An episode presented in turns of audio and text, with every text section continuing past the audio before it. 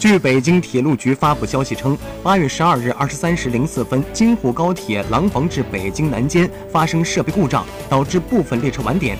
造成此次多趟列车晚点的原因为，杭州东开往北京南的 G40 次运行到京沪高铁廊坊至北京南间，受到大风刮起的彩钢板撞击发生故障。故障发生以后，列车断电，为此列车打开所有的车门进行通风。不过由于故障时间过长，导致部分旅客身体产生不适。八月十三日三时五十九分，设备故障已排除，列车恢复运行。由此给旅客出行带来不便，铁路部门表示歉意。